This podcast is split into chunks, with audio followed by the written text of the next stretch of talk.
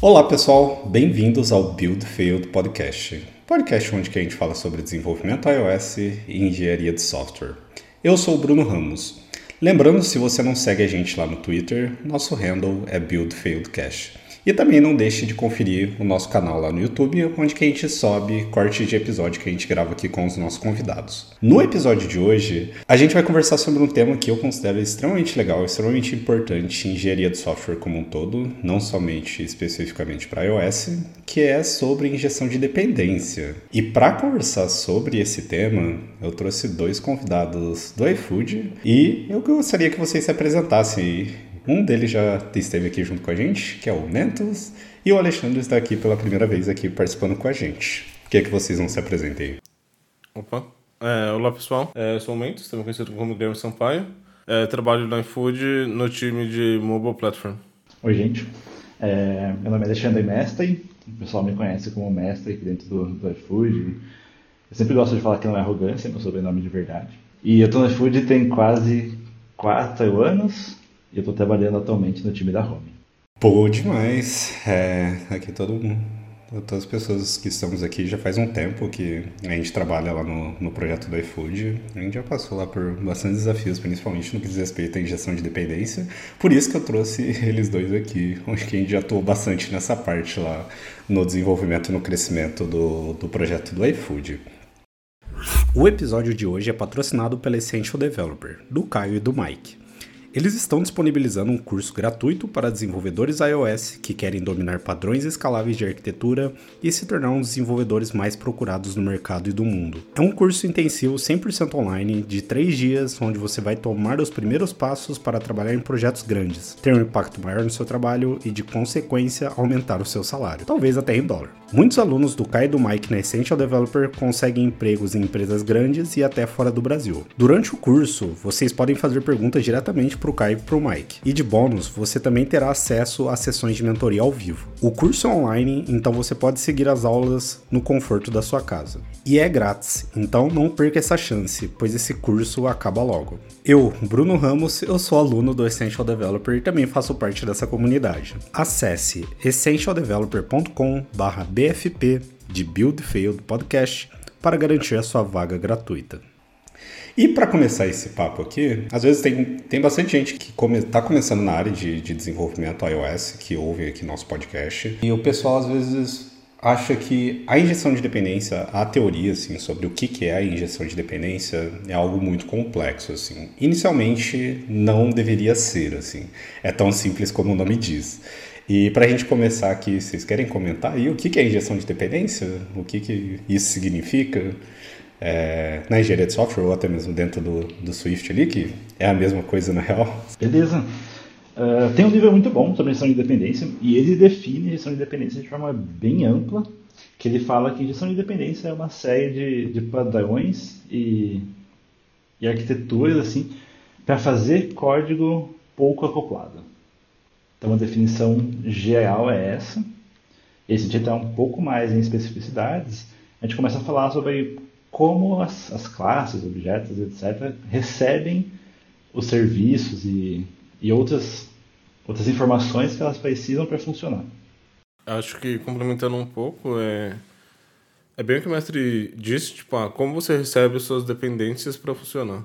Então, talvez quando a gente está começando a aprender a programar, a gente tem a tendência de inicializar uma classe dentro do escopo do nosso, da nossa própria função, sem pensar que, tipo, ah, beleza, eu estou criando uma dependência implícita ali entre é, dois tipos diferentes. É, então, existem diversas formas de você passar uma dependência de uma classe para outra. Então, por exemplo, eu acho que as mais comuns são por, por construtor, quando você inicializa a classe, você está passando as suas dependências. Outra forma como você pode fazer é, é por método, embora não seja muito aconselhável, porque você pode criar algo chamado é, acoplamento temporal.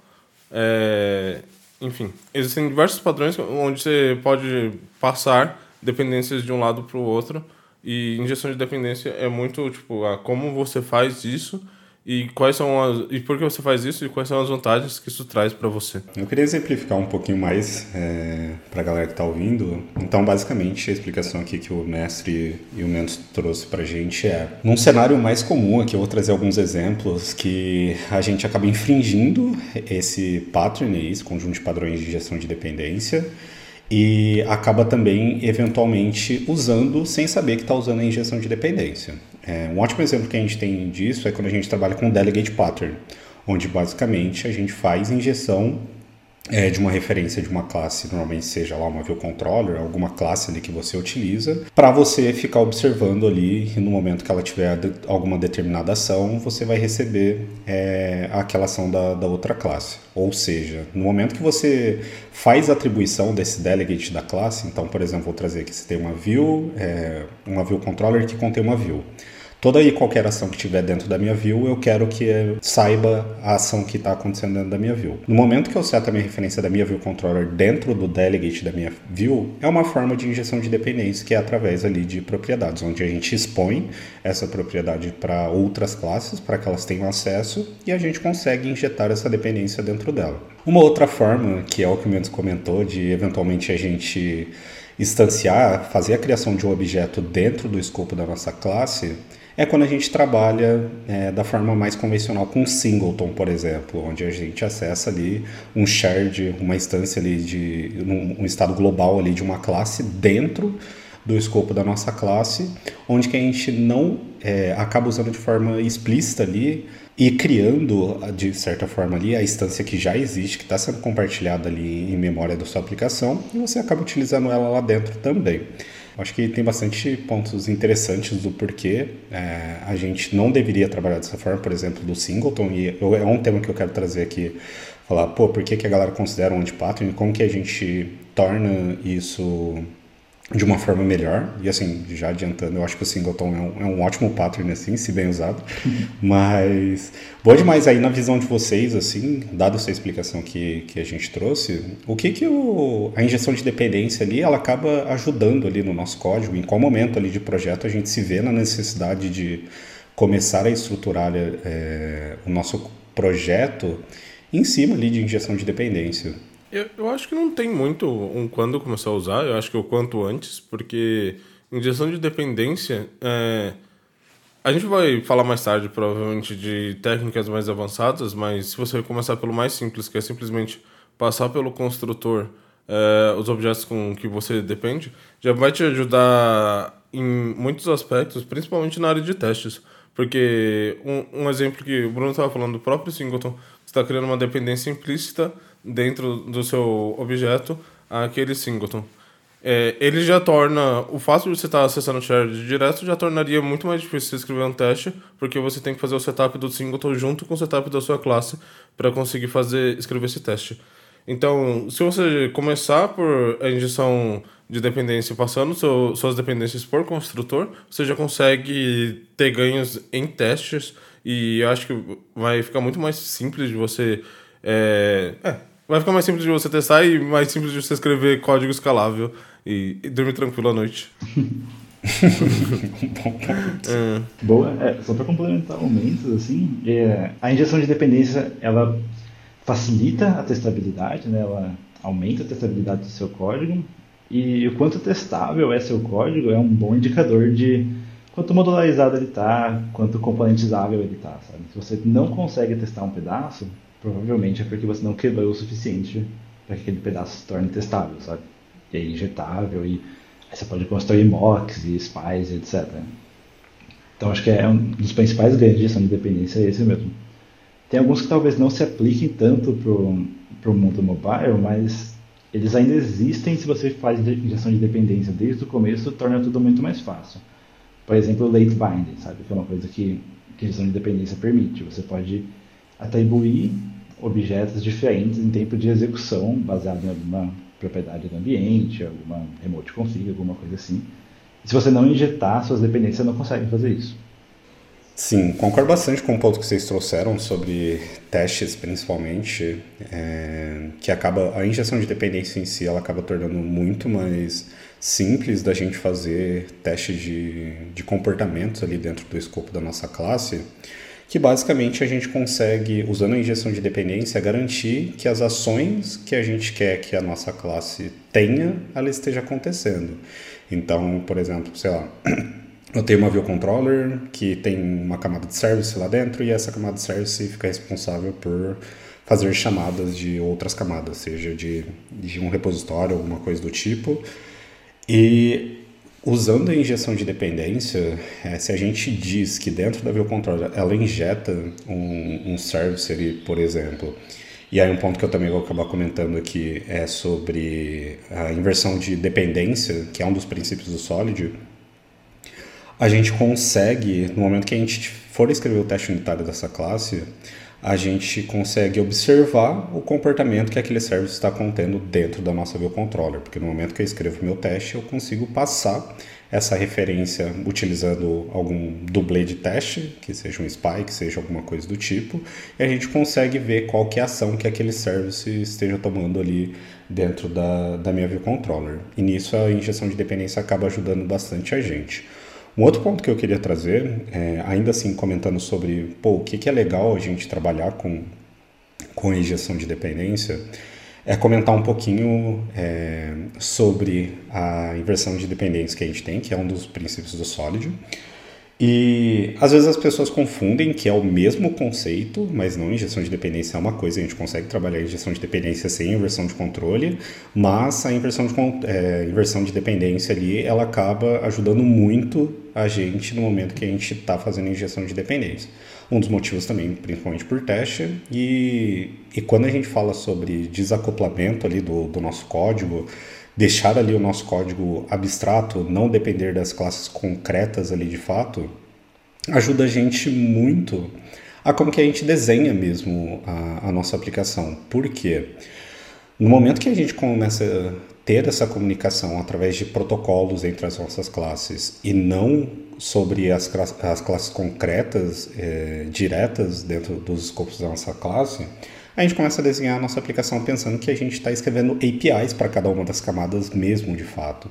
Então, onde a gente acaba dando ali somente o acesso e o comportamento ao que realmente aquela classe deveria ter. Então, num cenário onde, por exemplo, pô, por que, que eu deveria expor todos os comportamentos da minha view para minha view controller, sendo que ela não precisa disso? No momento que eu estou separando essas duas camadas, eu já quero que a minha view controller deixe de ter as responsabilidades que a minha view deveria ter. E assim como qualquer outra camada da nossa aplicação, seja de um repositório que vai buscar coisas numa API, vai buscar no Core Data, qualquer que seja essa responsabilidade, a injeção de dependência ela se aplica por todas as camadas da arquitetura da nossa aplicação e aí a gente começa a pensar, eu acho que assim, quando a gente trabalha com injeção de dependência e a inversão de dependência juntos assim, a gente naturalmente começa a trabalhar muito com os próprios princípios, todos os princípios ali na grande maioria do Solid, que a gente começa a ver, pô, tipo, realmente meu protocolo deveria ter todos esses métodos, minha classe deveria enxergar todos esses comportamentos, não.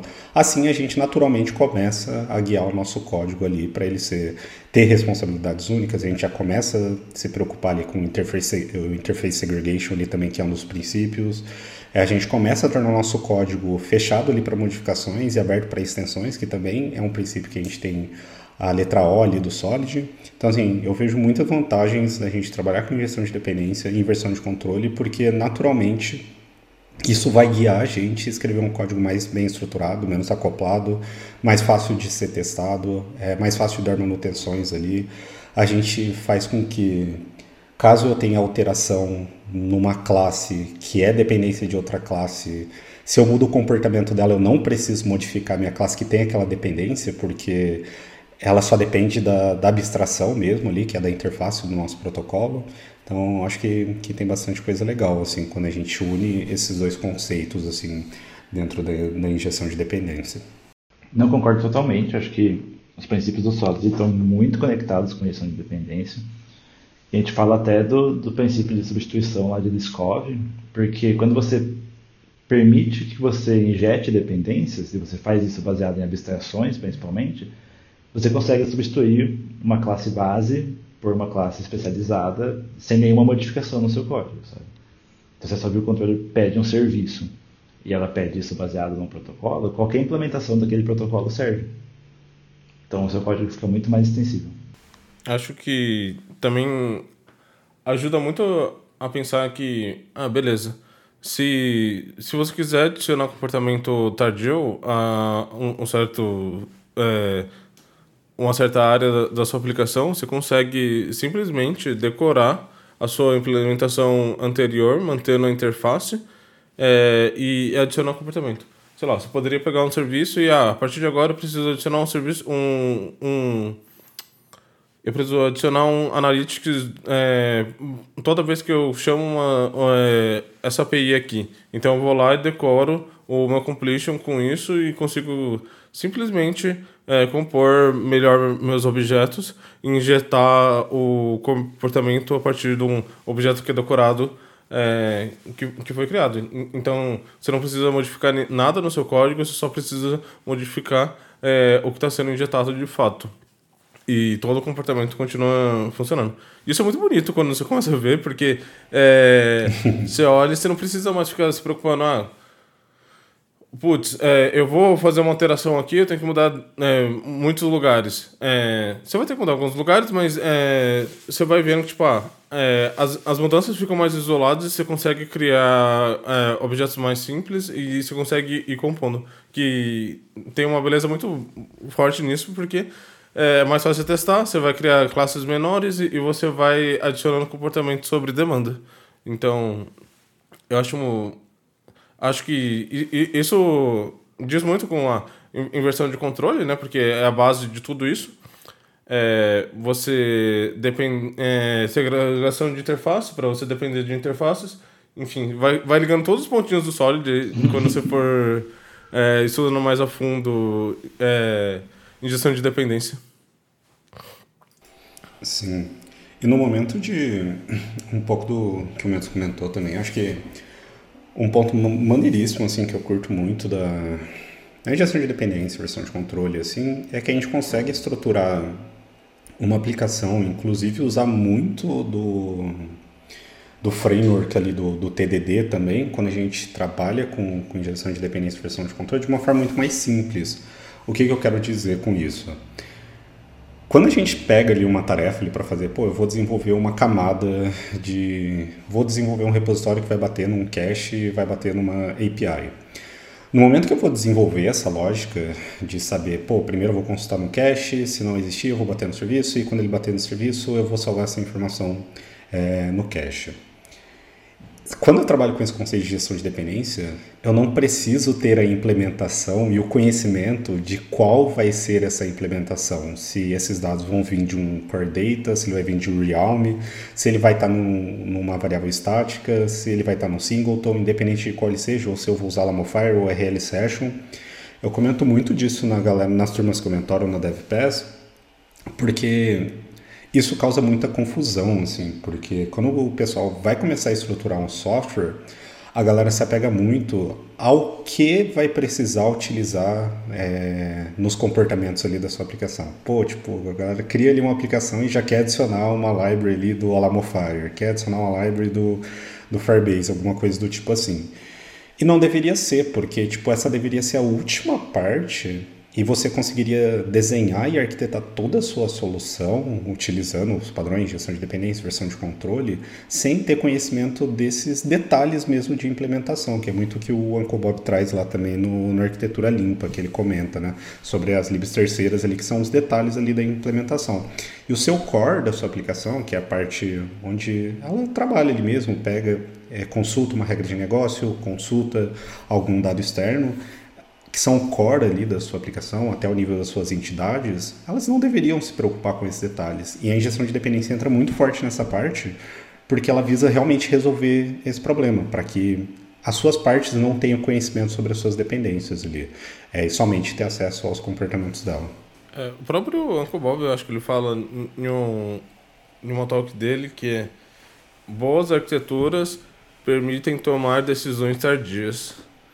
Então, se você Sim. pensar no próprio exemplo que você deu sobre a banco de dados, ou se você vai gravar em um arquivo ou em um user defaults, você não precisa se preocupar com isso. Essa você pode Sim. tomar essa decisão tardia se você é, fazer uma interface que é, seja boa o suficiente para o seu caso de uso. Sim, concordo bastante. É, exatamente. E, e o foco da implementação muda, né? Você se preocupa muito mais com as interfaces. Você vai se preocupar como que as camadas se comunicam, que é a parte realmente mais importante do código. Assim. Né? Se você tem uma interface muito limpa e você abstrai todas essas especificidades para a implementação, você pode substituir isso muito fácil. Assim. Então, começar construindo as coisas sempre pela interface e injetando as dependências é, é a melhor forma mesmo. Eu acho que naquela parte que o Mendes comentou, pô, tudo começa a ficar muito lindo ali é, quando a gente trabalha com esses conceitos. Eu acho que maior das satisfações assim, que a gente tem é, pô, estou utilizando, sei lá, um Alamo Fire que seja e eu quero descartar isso e quero passar a usar o URL Session. Isso não trazendo para a realidade da maioria dos projetos, porque eu sei que não é tão lindo assim, mas você percebe que isso funciona quando você tem esse nível de desacoplamento tão forte no seu projeto, que você consegue fazer essa mudança simplesmente no único lugar.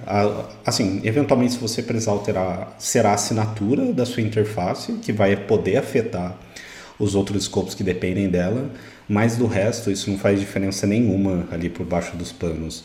É, o que é muito lindo, assim, tipo, eu curto bastante esse tema. Eu acho que a gente consegue, além de tudo, manter os testes, ainda assim, de comportamento das classes que tem essas dependências. Os testes são os mesmos.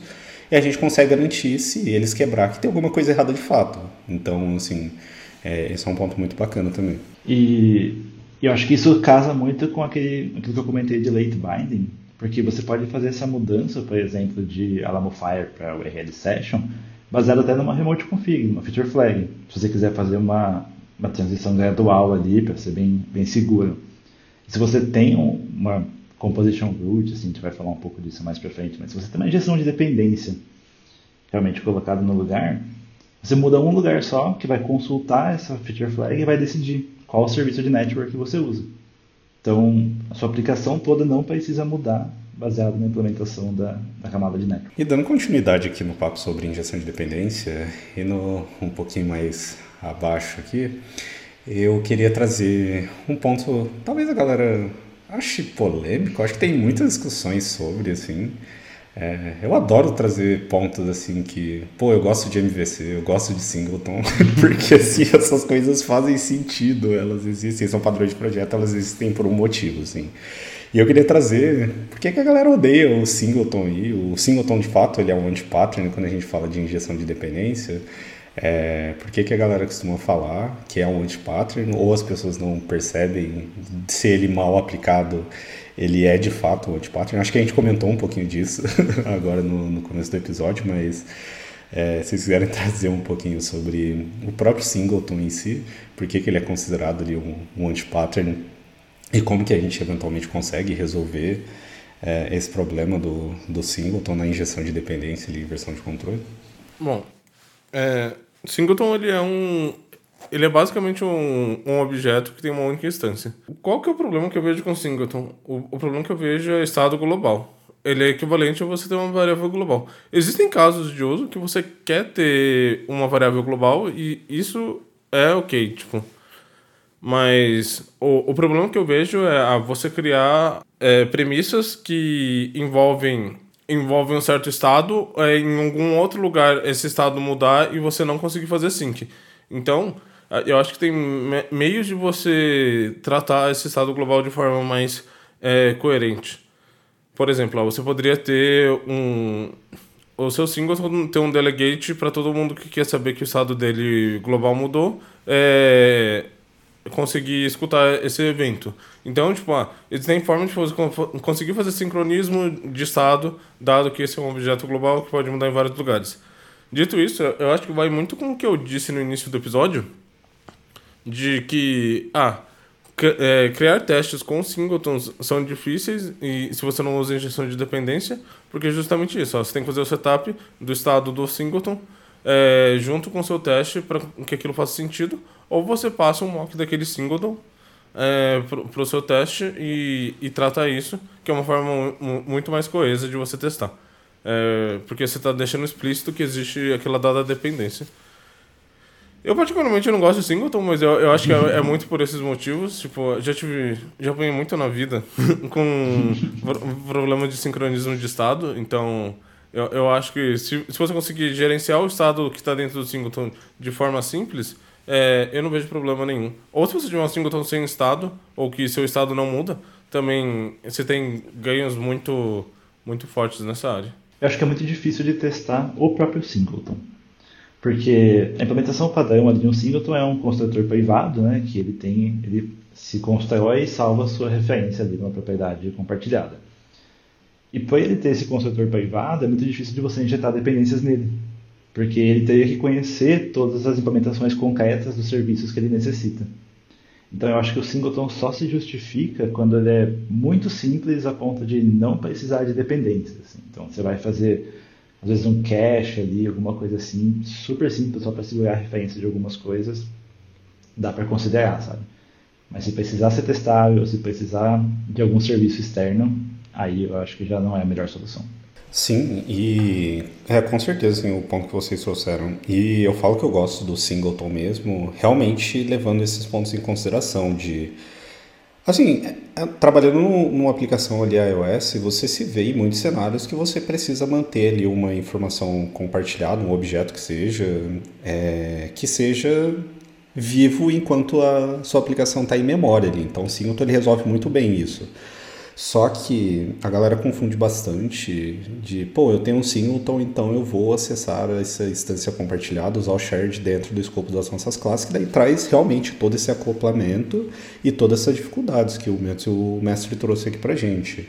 E qual que é o ponto disso? E qual que é o ponto de atenção? Além de o escopo do singleton realmente ele deve ser pequeno, ele deve ser único ali, ele não deve ter dependências, porque isso já cria um acoplamento dentro da própria camada do singleton e ainda maior se você usa o singleton direto dentro de uma classe, é você externalizar isso o máximo possível. Então, da mesma forma que a gente injeta dependência de uma classe, a gente vai comentar um pouco sobre o root composition aqui também tudo vai ali influenciar na onde que você constrói esse singleton. Então, pô, como esse singleton é acessado? Pô, se é para fim de, de um data source mesmo, que ele vai prover alguma informação, pô, que ele fica dentro lá de uma camada lá atrás do repository lá e tipo, só viu o controller, seu service, seu interactor, só viu o model, não deva conhecer isso, saca? E que você tenha formas injetáveis para você trabalhar com essas informações, para que você não infrinja N é, princípios aí de, de arquitetura utilizando o singleton dentro da sua classe. E ele ficando no escopo externalizado, onde você consegue testar o seu singleton por ele ter um escopo único e você injetar o seu singleton dentro da sua classe, ou seja, pô, o seu singleton ele pode ser injetado assim, ele pode ter um escopo que conforma com o protocolo e você pode injetar ele dentro da sua classe. Então, no momento que você vai passar ali o parâmetro da, das dependências da sua classe, você passa o seu shared ali dentro. E tá tudo bem, porque daí você não acopla é, essas duas camadas e você consegue ainda testar o comportamento da sua classe que depende, é, que tem essa dependência. E o singleton em si, ele é só um detalhe, igual a gente comentou, tipo, se você pensar, é, trazendo aqui para o escopo que ele está trabalhando somente para armazenar alguma informação em memória ali numa sessão de usuário, o Singleton, ele é só um provedor de dados, e só. Mas, ele, lógico, ele pode ter outras responsabilidades, porque o Singleton, ele abre ali portas para a gente usar qualquer implementação da linguagem ali dentro. Mas, se você pensar dessa forma, ele deveria ficar no mesmo nível, numa mesma camada, onde você estaria decidindo se você usa Lamofire ou não. Então, esse é o ponto de atenção, acho que, do Singleton. E né, que eu acho que, é, que a galera acaba infringindo bastante, a galera considera um monte de pattern. Eu acho que a gente deve explorar mais daqui a pouco, mas existem maneiras de você criar com injeção de dependência é, objetos de escopo global que não necessariamente tem um shared instance. É, então, eu, eu acho que isso que é uma coisa linda, inclusive, que injeção de dependência permite, que é, beleza, ah, eu quero ter um, um cache global mas eu não quero. Eu, eu quero que ele seja a, é, de forma própria injetado nos lugares onde ele tem que ser injetado. Você consegue fazer isso sem expor o, o shared, o default, o standard lá como opções para de API para as pessoas. Então acho que isso já já, já traz muitos ganhos que é, beleza, você tem um objeto global que só tem uma instância para aquela dada implementação, mas você não tem necessariamente um... Você não tem esse acesso global. Você tem que é, acessar ele através de injeção de dependência. Então, eu acho que isso é algo muito poderoso. O singleton sem ser singleton, simplesmente sendo global. Sim, né? não, justo demais. É, e assim, eu acho que, que, você trouxe um ponto ali legal de comentar sobre o escopo de, de, de, objeto, que a gente vai comentar um pouquinho também. Que daí eu acho que a gente vai para uma parte da conversa aqui, que eu acho que daí esse sim, esses tópicos que a gente vai comentar daqui para frente, para quem entrou ali, começou a sua carreira direto em iOS, entrou ali no Swift, acaba não tendo muito contato, que daí a gente vai até comentar que existem libs para você utilizar de injeção de dependência, onde, sei lá, quem trabalha com, com Android ou trabalha com C Sharp, Java, é muito acostumado a utilizar alguma ferramenta que vai fazer esse gerenciamento dessas dependências dentro do nosso projeto. E realmente eu vejo que isso fica bem assim é comum as pessoas não usarem trabalhando com iOS e Swift ali e aí, tipo, esses tópicos que a gente vai comentar agora, realmente eu acho que talvez para muita gente sejam assuntos que talvez já usem, mas não sabem que usa de forma direta ali, ou talvez seja a primeira vez que tenha, é, venha tendo contato, que a gente vai comentar um pouquinho aqui sobre ferramentas aí, patterns que a gente trabalha com injeção de dependência, onde injetar dependências não é você instanciar ali um objeto e passar ele a referência desse objeto o valor desse objeto por parâmetro ali, seja no método construtor, seja propriedade ou no parâmetro de um método. E existem outras formas além dessas que a gente consegue também fazer injeção de dependência, que inclusive se torna muito necessário, a gente vai comentar um pouquinho disso, quando a gente está trabalhando numa arquitetura modular, onde a gente começa a se preocupar ali entre dependência entre módulos, a gente tem um grafo ali para resolver. Então, acho que são assuntos inevitáveis que a gente cai quando a gente trabalha com essa estrutura. E, e, ah, e antes de falar sobre algum desses padrões assim, um, eu acho que quando a gente pesquisa, vai ler alguma coisa sobre injeção de dependência, que a gente começa a cair num, num ponto ali mais um pouquinho mais avançado sobre o tema, é, aparecem algumas palavrinhas novas ali.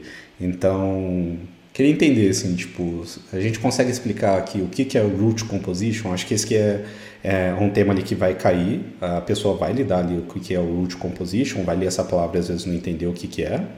E às vezes, assim, no início eu confundia muito o root composition com os patterns que a gente tem dentro da injeção de dependência, tipo um service locator, alguma coisa do tipo, que não é a mesma coisa. Mas aí vocês querem trazer assim um pouquinho da visão, o que, é o root composition em si, o que, que ele ajuda ali na injeção de dependência ali? Antes da gente começar a falar de de root composition, eu queria falar de service locator, porque eu acho que vai ajudar um pouco mais a gente entender root composition depois, né? É, quando a gente fala sobre injeção de dependência, acho que tem dois patterns que são os mais conhecidos, né? O service locator e o root composition. E eu acredito que o service locator é o mais fácil. Então, o que é um service locator? É, é basicamente você vai ter um, um, um repositório onde você vai registrar as suas dependências. Então, você vai falar assim, ah, para uma dada interface eu tenho uma dada implementação. E, e simples assim. E, e o seu... E, e quando você está estruturando o seu código, você vai ir consultando desse repositório de dependências e recuperando as implementações concretas que você precisa. Hum, Service Locator é meramente isso. Você quer adicionar alguma coisa, mestre? Não, acho que é, que é isso aí mesmo. Aí é é importante pensar como que a sua, sua classe vai, vai reaver essas dependências do Service Locator, sabe? Então, você tem que ter um método ali que recebe o Service Locator e, e busca todas as dependências que você precisa para funcionar. Sim, é, eu, eu acho inclusive que talvez os frameworks mais conhecidos que tem em Swift hoje usam uhum. Service Locator. É, Service Locator é dado como um anti-pattern, mas eu acho que a gente pode falar um pouco mais sobre isso depois de falar sobre Root Composition. É, Root Composition, é, a ideia principal é a gente capturar todas, é, fazer o setup de toda a nossa aplicação é, no início dela. Então, você vai criar basicamente, é, você vai ter um objeto central que vai ser o root da sua aplicação, que você vai compor toda a sua, é, todo o seu grafo de dependência. Ou seja, quais são as dependências de cada nível e vai é, entrando lá dentro e você vai usar esse objeto para passar para frente as dependências de cada subobjeto. Daí a gente vai para root composition, que é a ideia principal de root composition é você montar todo o seu grafo de dependências, né? Ou seja, quando eu digo grafo de dependências, imagina que você tem uma classe que depende de três outras classes. Essa outra classe depende de três outras classes. É, às vezes não é claro, mas isso é um grafo, né? Porque você tem as, as dependências implícitas entre as classes e, e, você vai montando isso. Então, você vai montar todo o seu grafo de dependência na inicialização do app. E você vai usando isso. O root composition em si é a composição raiz, né? Como seria a tradução livre que teria todas as suas dependências. Daí você usaria esse componente para passar as suas dependências à frente para cada camada da sua aplicação. É, e cada subcomponente para frente também. Então, se, se ah, você tem. Vou tentar dar um caso mais explícito, mas ah, você tem um view controller inicial que depende de, de três coisas, você vai ter um componente que tem essas três coisas. Daí, se você tiver um outro, um outro controller que depende de mais coisas, você vai ter dentro, dessa, dentro do root composition esse outro objeto. Então, você cria tudo é, de uma maneira estática é, na inicialização da sua aplicação. Diferente do Service Locator, que seria mais dinâmica, já que ele é baseado em registro. Acho que um exemplo muito bom para mobile sobre root composition é quando a gente tem coordinators, por exemplo. Quando você tem um único coordinator para aplicação e todas as telas usam esse coordinator para fazer o roteamento, ele é meio que o root composition da sua aplicação, porque ele sabe construir todas as dependências que você precisa para apresentar a tela que você quer. Nunca tinha pensado por esse lado, mas faz sentido. é, e é louco pensar assim. Eu acho que quando a gente trabalha com com patterns assim mesmo de assim principalmente de apresentação assim é, que dá o MVVM, MVC, Viper, VIP. Eu acho que a gente eventualmente acaba comentando quase todo episódio sobre esses temas, porque eles, assim, são os patterns que existem, que por trás, quando eles foram pensados ali por alguma pessoa que desenhou essa solução, é legal pensar que possivelmente a galera tá assim que desenhou isso forçou você está forçando você a utilizar boas práticas de engenharia então injeção de dependência, root composition, inversão de controle são aplicados pela maioria desses patterns, onde você faz a comunicação ali, sei lá, seu coordinator, é, você tem uma view model ou view controller que tem a dependência de um router, um coordinator, alguma coisa do tipo, essa comunicação vai ser feita via protocolo, você não vai depender da, da implementação concreta daquilo, eventualmente, por você ter isso, você precisa construir toda a sua classe é, antes, que daí já cai nessa parte de root composition, e trazendo em palavras, palavras claras aqui, tipo, para a galera entender que sobre o root composition ali, o service locator. Então, o root composition ali, basicamente, vai ser a pessoa colocar toda a construção dos objetos ali no cine delegate ali. e vai criar ali toda a sua, assim, resolver todas as suas dependências ali da sua aplicação. Não façam isso, não coloquem tudo dentro do Sim Delegate, foi só uma explicação explícita para vocês entenderem, tá? É, não façam isso, gente, joga isso para outra camada, por favor. É, e, e o Service Locator ali em si vai ser uma estrutura de dados que vai guardar é, todos esses objetos já instanciados. No momento que ela for precisar ser utilizada por alguma camada, ele vai olhar para essa estrutura de dados e vai falar: me dê é, essa dependência aqui baseada num, numa interface, ali, num protocolo. E aí, ali, somente com o acesso à, à sua interface, você consegue é, você já tem ali o seu objeto resolvido, mas ali teoricamente quem usa não precisa conhecer essa implementação concreta porque já está resolvido para aquele para aquela interface. Isso é muito legal, assim, é um tema que eu acho super maneiro porque dessa forma a gente ter ali uma camada que um módulo que seja trazendo aqui para um, um desenho de, de arquitetura modular que já tenha resolvido essas dependências faz com que dentro dos módulos, sei lá, que eu tenha uma view controller, que tenha ali um ciclo é, de buscar alguma informação do serviço ou alguma coisa do tipo e precisa apresentar isso na tela, isso faz com que eu não precise mais conhecer a implementação de fato de, de uma camada de service, por exemplo. Eu só preciso ter conhecimento da interface dela, do protocolo dela. Isso quando a gente traz para uma arquitetura modular, eu acho que são os primeiros pontos que a gente começa a criar grandes problemas, que é começar a enxergar é a implementação concreta dentro dos módulos. Então, pô, eu estou a fim de reduzir build time. Quando começo a me preocupar ali com em começar a modularizar meu projeto.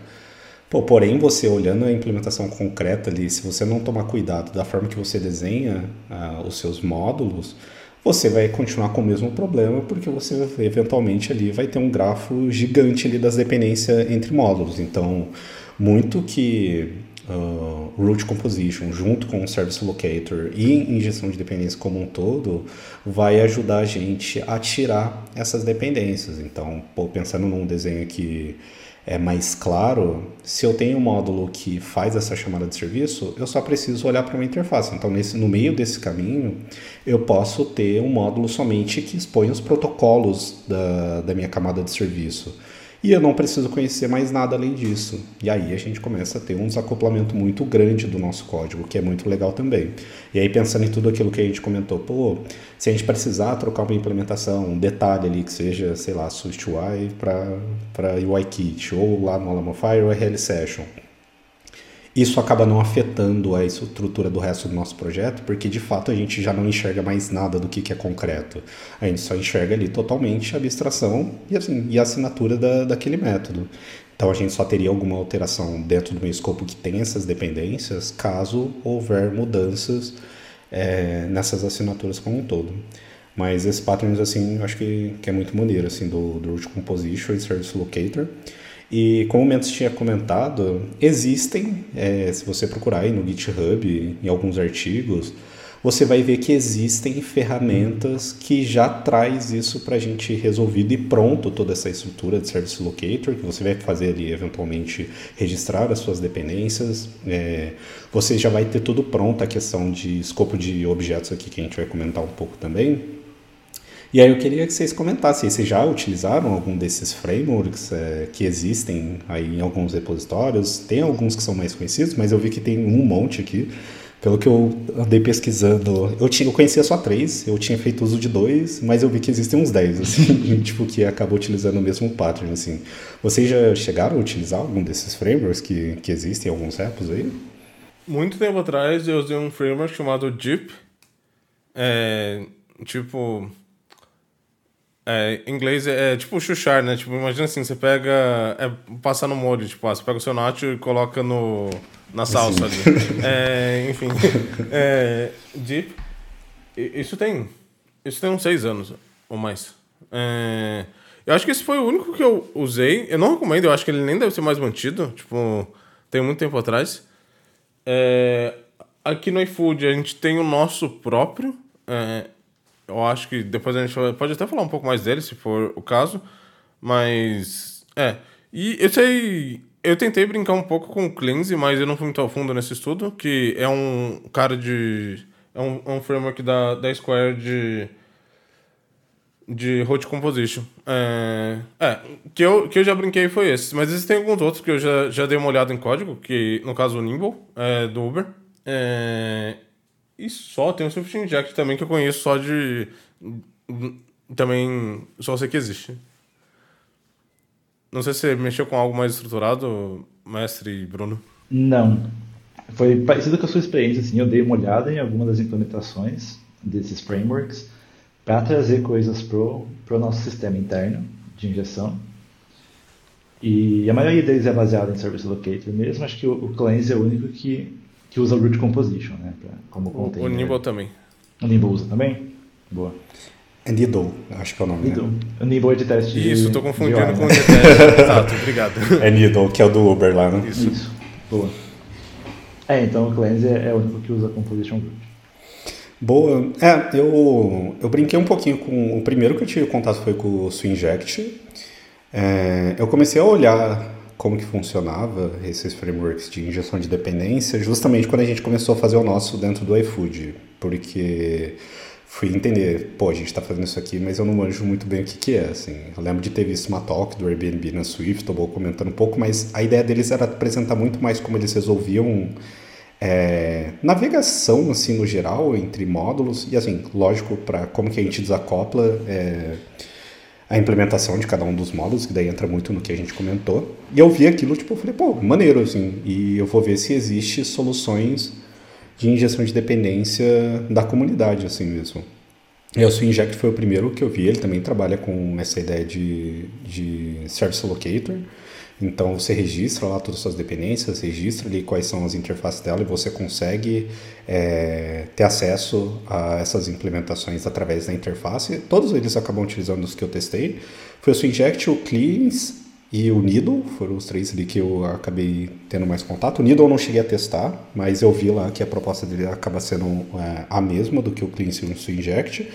O Deep, que o, que o Mendes comentou que eu, eu vi lá também que existe. Tem um que chama DI, Tranquility, tem EasyDI, Weaver e o Router Service, que é muito do que a gente acabou criando aqui dentro do iFood. A gente adaptou isso, mas existe, existe lá o lá do Router Service lá que é mantido lá pelo Bruno Rocha.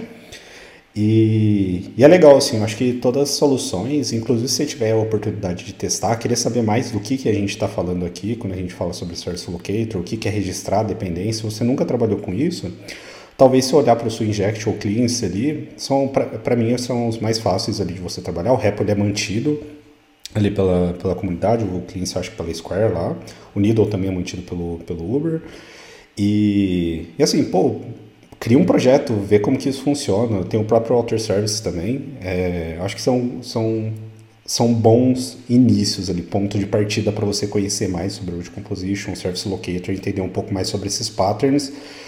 E ver que injeção de dependência não é somente tipo você fazer instância de um objeto ali e passar as referências ali na construção de, de uma classe ali mesmo. Eu, eu, queria só adicionar um pouco que a gente falou, eu, eu acho que chegou a mencionar lá atrás, é o porquê o Service Locator é um anti-pattern. É, eu recomendo as pessoas normalmente começarem por Service Locator. Se você for começar um projeto do zero, eu falaria assim: comece com o Code Composition, que sua vida vai ser muito mais fácil. Mas provavelmente, Sim. se você não tem gestão de dependência hoje, o Service Locator vai ser o caminho mais fácil de você começar a ter ganhos rápidos com isso. Dito isso, é... por que Service Locator é, é um anti-pattern? O, o, fato dele ser registrado é, envolve que ele é dinâmico, então você tem dependências de runtime você pode ter dependências que não foram registradas é, sendo coletadas. E isso vai causar provavelmente um crash em produção ou etc. Provavelmente você vai pegar isso durante desenvolvimento. Mas enfim, existe essa natureza é, la Force Unwrap de, de usar um Service Locator que eu acho que é importante você ter isso em mente.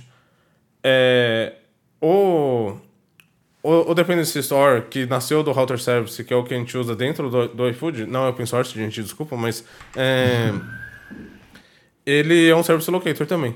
Mas, ah, como a gente resolveu isso? É, a gente usa, a gente tem scripts que varrem o nosso é, o, o, nosso codebase procurando por chamadas ao, ao nosso property wrapper que a gente usa para injetar e, e sair descobrindo se aquilo foram registrados de fato.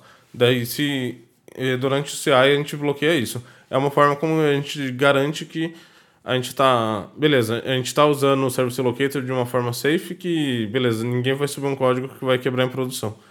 Mas, enfim, eu, eu acho que vale a pena, caso você não tenha nada hoje no seu projeto, eu começaria talvez por Service Locator, porque eu acho que vai ser mais fácil de você começar a ter algum ganho.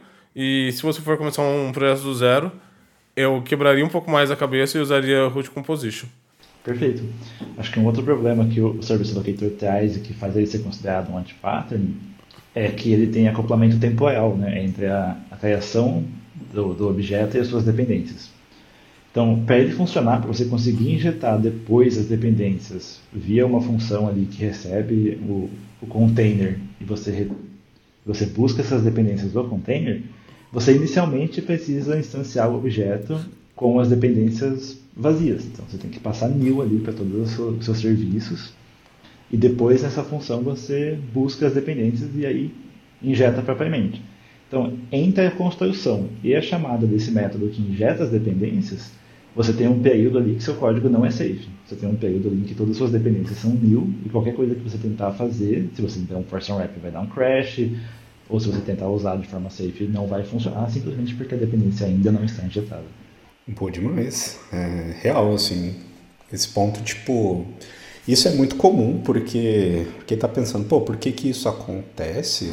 É porque realmente, tipo, no, no momento que a gente não enxerga mais o, o que, que é a implementação concreta e a gente não precisa injetar isso via método consultor, propriedade ou através de um parâmetro de um método, de um método que a gente comentou, em tempo de compilação você não consegue pegar esse tipo de erro, porque você já está garantindo que aquela dependência que você está é, que você olha ali dentro do escopo da sua classe, meio que você está subentendendo que aquilo vai existir.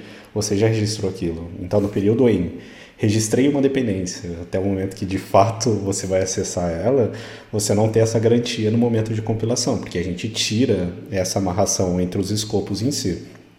E a gente só pega isso em runtime ali, que é o momento que não vai acontecer nada se você fizer alguma coisa, ou se você tiver em debug ali, você coloca um feral error ali e fala, pô, isso aqui tá errado. Ou você faz o script aqui, igual foi o nosso caso, que consegue pegar esses cenários antes da gente subir isso no, no nosso código do, do nosso repo lá. E, e maneira demais. E dando continuidade um pouquinho disso, a gente trabalha com Service Locator e tudo mais como que a gente trabalha com, com, com esses patterns que a gente comentou? Pô, então se eu tiver que ter um, um singleton, como que eu faria isso trabalhando com um service locator, talvez? Ou se não, pô, então se eu quero trabalhar com um singleton, todo objeto que eu tiver dentro do meu service locator ele é compartilhado, mas tem cenários que eventualmente eu quero que ele recria isso. E como que isso é definido dentro desse, desses patterns em si? É, você pode definir escopos dentro do seu container. Então, tanto quando a gente fala em root composition ou service locator, a gente envolve ali um container de dependências, né? E você pode definir o escopo que aquela dependência tem na hora de você registrar. Então, se você quer registrar um singleton, você pode instanciar o objeto normalmente, não precisa daquele init privado e da, da instância compartilhada. Você cria uma instância e registra ela como única naquele escopo. Então isso vai garantir, se o seu container estiver funcionando corretamente, que a instância é única no app todo. Ou você poderia pensar também, tipo, ah, é, quando você não quer uma instância única, seria um, uma função que retornaria um, um, novo objeto a cada, cada vez que ela for chamada. Então você consegue ter um, um escopo um escopo não único. Exato, perfeito. E voltando para aquele exemplo do coordinator, se você estiver falando em root composition você quiser uma instância única, mesmo sem usar containers, se você tem um, coordinator que é único, você pode instanciar o seu objeto ali uma única vez, guardar ele numa variável da classe e usar sempre a mesma, sempre a mesma instância em todas as injeções. Então isso você garante que a instância é única também, mesmo sem containers. Boa, e esses são, assim, é, sobre a parte de, de escopos desses objetos em si, eu acho que é inevitável também a gente precisar olhar para isso, porque, pô, é, assim, existem os cenários mesmo que, pô, a gente precisa compartilhar informações de objeto, tornar ele com estados ali compartilháveis entre mais de um módulo, talvez, alguma coisa do tipo, mas essa não é a realidade de todos os objetos que a gente trabalha, então, sei lá, é, talvez eu preciso recriar ali um objeto. Eu não quero que tudo que foi armazenado ali dentro de um escopo de uma classe que ele seja compartilhado com outra. Isso talvez não faça sentido. E então a ideia aqui é que dentro do nosso container ali mesmo, é, do Service Locator, a gente adapte essas regras ali e tem alguma forma de comunicar quem está construindo poder falar qual que é o escopo desse objeto, né? É mais ou menos isso. E é, eu acho que sim. Vocês confirmem se eu estiver falando besteira. E aí, tipo, nos casos que a gente tem. É, eventualmente a gente precisa ter dependências cíclicas também, ele se encaixa nesse mesmo contexto? Isso é realmente uma dúvida, assim. É, eu fico pensando, pô, no caso do coordinator, ele eventualmente, tipo, minhas dependências do. Assim, coordinator ele conhece suas child view controllers ali, talvez. Eu não sei se é child coordinators, eu acho que sim, não me recordo que tem ali referência das suas view controllers e as suas view controllers também precisa ter do, dos coordinators, assim. Isso se encaixa, tipo, num tratamento dentro do container também ou não? Tipo, não deveria ser? Essa é uma dúvida mesmo, tá? Tipo, eu não sei, eu não tenho certeza se se, é, se se aplica nesse mesmo escopo também. Ou se isso é tratado dentro da estrutura mesmo. Pensando aqui, a priori, não. Ou, é, me corrija se eu estiver errado também, Mas o que eu imagino assim, ah, se você tiver dependência cíclica, é que depende de como você está estruturando isso, né? Porque se for por inicializador e você precisa necessariamente que um tenha a, a instância do outro, é, você teria um problema de provavelmente você não conseguir compilar o código, né? Tipo, é, se, sim, não sim, é sim. algo resolvível é, pelo compilador. É, uhum. Ou não sei, eu, pelo menos eu tô pensando aqui no, é, tô pensando ao vivo, então não, não consigo ter muitas ideias, mas é. Não, é, é, é sobre isso que você comentou, uhum. pensando agora, tipo, acho que nem minha pergunta faz sentido, uhum. assim, vacilei total, assim, mas. É... É, eu tava pensando assim nesse cenário. Ou se não, vou melhorar minha pergunta então. Tipo, em algum cenário a gente precisa se preocupar com o gerenciamento de, de memória, de estar tá registrando essas dependências e tudo mais? Acho que assim, essa foi a pergunta que eu pensei no momento, mas trouxe uma pergunta totalmente torta aqui. Mas existe algum cenário? Tipo, vocês falam, pô, a gente precisa se preocupar com com algum gerenciamento de memória dentro da estrutura de, de dados que a gente estiver utilizando ou não, tipo, tranquilo, ou não existe algum cenário que a gente já se é, preocupou com isso, talvez? Eu acho que a pergunta inicial sobre dependências cíclicas até que faz sentido sim. Você pode ter dependências cíclicas, mas aí você não tem como fugir de injetar isso via propriedade, sabe?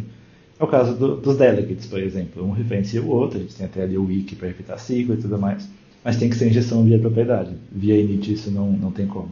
Agora, sobre memória, pensando aqui, tipo, é, eu acho que o Spotify eles têm um contexto de injeção de dependência que, que ele tem, tipo, ah, escopos baseados na aplicação.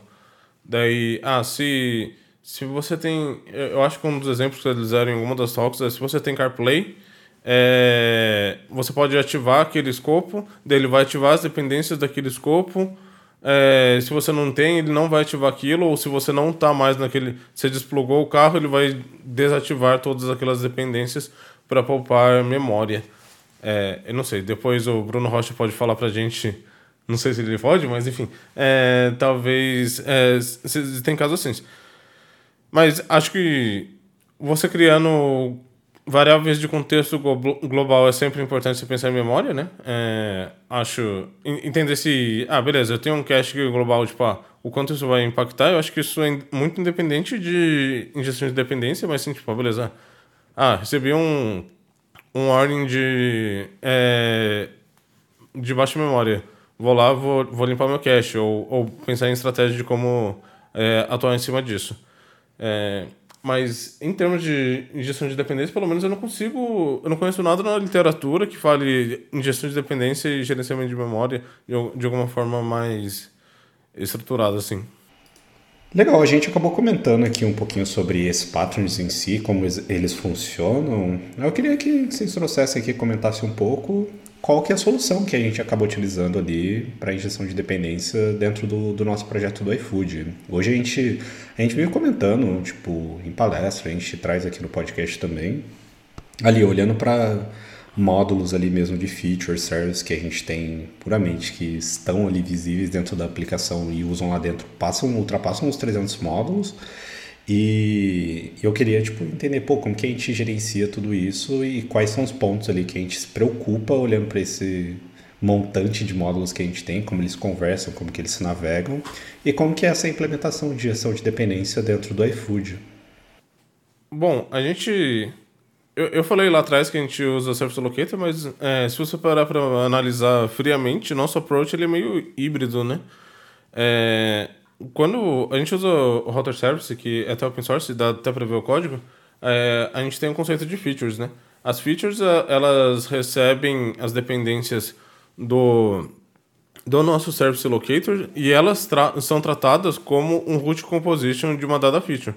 Então, a gente vai instanciar lá dentro é, todo o nosso ciclo de VIP com as dependências que vieram do do, do Service Locator, ele vai receber a, as camadas de serviço é, do próprio Service Locator, quando aplicáveis, e, e vai montar a estrutura, a root composition daquela tela em si. Então, é interessante pensar que isso, isso ajuda a gente a não sair espalhando o nosso é, Service Locator para a, a, todos os níveis e, e torna ele mais contido em certas áreas do código. Então você não precisa sair é, injetando o Service Locator a rodo, porque a gente tem é, esse modelo de, de navegação que permite a gente criar route composition para cada tela.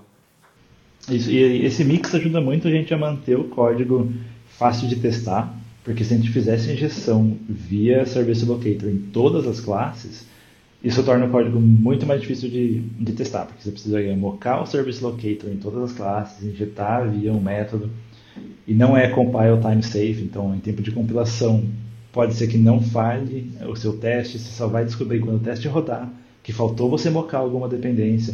Então isso tudo torna o trabalho muito mais difícil. Assim. Então esse mix de ter um composition root para as telas ajuda muito a gente no dia a dia. E é, eu concordo bastante com esse ponto de que facilita bastante, tipo, até a gente comentar aqui no episódio, e, e, lendo sobre os patterns que a gente tem, sobre gestão de dependência e tudo mais, eu nunca tinha parado para pensar que um projeto que eu trabalho aqui, tipo, acaba utilizando um modelo mais híbrido. E realmente isso acaba facilitando bastante. É, trazendo uma forma mais clara aqui para a gente trazer esse conceito de features que a gente trabalha lá do, do Router Service. Inclusive eu vou deixar aqui o link no rap de todos os raps que a gente comentou aqui, dos materiais que a gente comentar aqui também. É, no ponto de acesso, onde que é essa view controller ali no, no final das contas, ela é resolvida, toda a injeção de dependência que a gente vai ter dentro daquela view controller como um todo, então imagina que eu tenho uma estrutura de, pô, eu tenho um interactor que contenha é, use case ou service, coisas do tipo, e eventualmente preciso ter uma chamada de serviço, posso ter disparo de analytics, posso ter outras dependências de outras regras de negócio de outros módulos. Isso tudo é passado para essa feature através do Service Locator, e aí a gente consegue construir todas as dependências dentro da nossa View Controller, dentro de uma estrutura de um factory ali, que ele basicamente resolve a instância final ali da nossa View Controller e cria e constrói todas as dependências dela.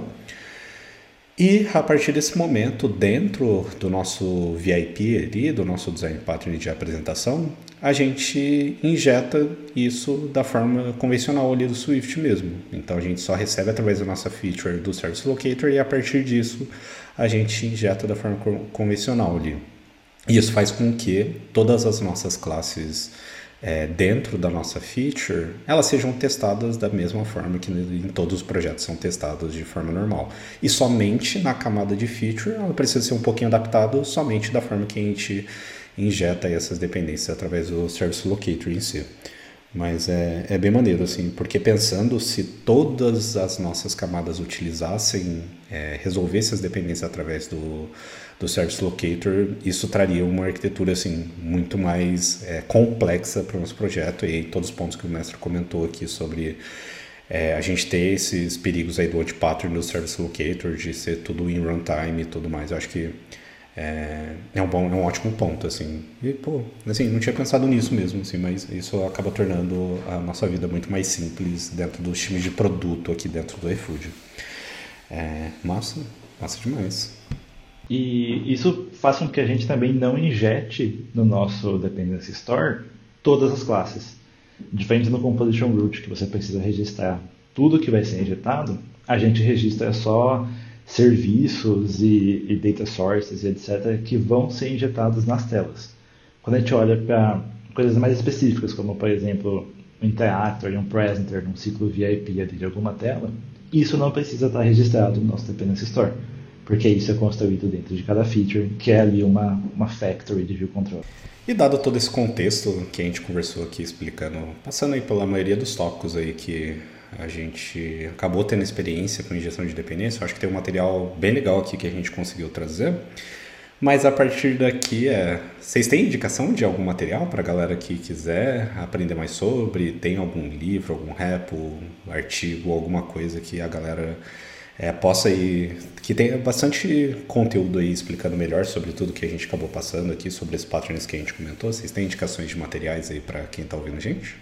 Eu, eu acho que o mestre chegou a comentar no início do episódio do livro de injeção de dependência. O nome dele é Dependency Injection Principle, Practices and Patterns, do Mark Seaman. É, ele, ele é bem bom, ele, ele é C Sharp, mas é, não se atente a isso. Eu acho que conteúdo dele é muito bom e dá para entender sem você nunca ter escrito uma linha de C Sharp. Eu nunca escrevi e eu, eu acho que eu aprendi alguma coisa nesse livro. É, ele explica bem o, os patterns, os contextos. Ele dá até exemplos de, de implementações. O, enfim, eu acho que é uma leitura muito, muito rica. Eu acho que é, o livro vai escalando em, em termos de complexidade e, e ajuda bastante a entender os conceitos. É...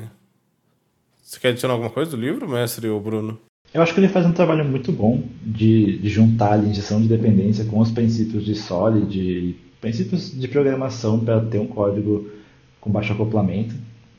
Então, os primeiros capítulos dele são, são essenciais assim para qualquer desenvolvedor. Depois ele, como você falou, ele vai entrando em complexidades maiores de construção de, de containers, de injeção de dependência, etc. Talvez não seja do interesse de todo mundo, mas o começo dele é muito bom. É, é uma aula de engenharia de software. É... Eu queria adicionar também, é... eu acho que o, o Nimble e o... Não é Nimble, o Needle e o, o Cleanse, eles têm... É, é, muito interessante ver como, como eles resolvem. Por mais que, caso você não queira começar com Road Composition, eu, eu acho que ele, o, os repositórios deles fazem coisas muito interessantes. É, o, o, o Needle em específico tem, tem um, um script próprio dele de é, geração de código, que usa o Swift Syntax, que se você nunca viu, acho que é interessante dar uma olhada. Eu sou apaixonado por esse tema, mas enfim. É, sobre. Daí eu vou fazer o jabá aqui. Tem uma talk do, do Mentos aí lá no YouTube, no canal do Cocorred Brasil. Lá. Acesse lá que tem uma talk do Mentos falando sobre Swift Syntax lá. Eu, eu acho que é um ótimo exemplo, por acaso você nunca entendeu ou quer entender mais sobre isso, de você explorar. E o Needle ele tem um teste unitário que usa para validar o root composition, que também é uma forma interessante de você entender, tipo, ah, é, é, validar e pensar em estratégias, caso você for ter um container um, de, AI próprio. Então, é, acho que esses dois repositórios em si vale a pena dar bastante, é, bastante uma olhada.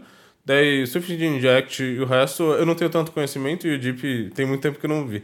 Mas eu, eu diria que as minhas recomendações é dar uma olhada no livro e nos, nos repositórios, principalmente o Needle e o Cleanse.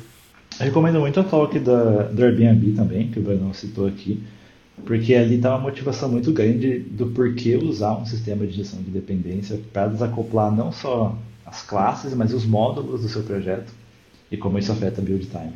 As minhas recomendações são exatamente as mesmas suas. É, sobre o livro em si, está é, na minha lista aqui de, de, leitura. Eu só dei uma passada nele, assim, porque a galera aqui do iFood tinha comentado um tempo atrás. Eu cheguei a dar, assim, passar o olho assim, em cima do livro, não li é, a fundo, mas está na minha listinha para ler. E sobre, assim, os materiais que, que eu vou deixar aqui de indicação mesmo é dar uma olhada no, nesses repos, assim, de, com esse framework de injeção de dependência, que utiliza esses patterns dentro deles, e que você vai ter um contato ali mesmo em ter um, um, entendimento maior de tudo que a gente comentou aqui, do que, que é um registro, de como que você obtém ali uma dependência resolvida ali e tudo mais.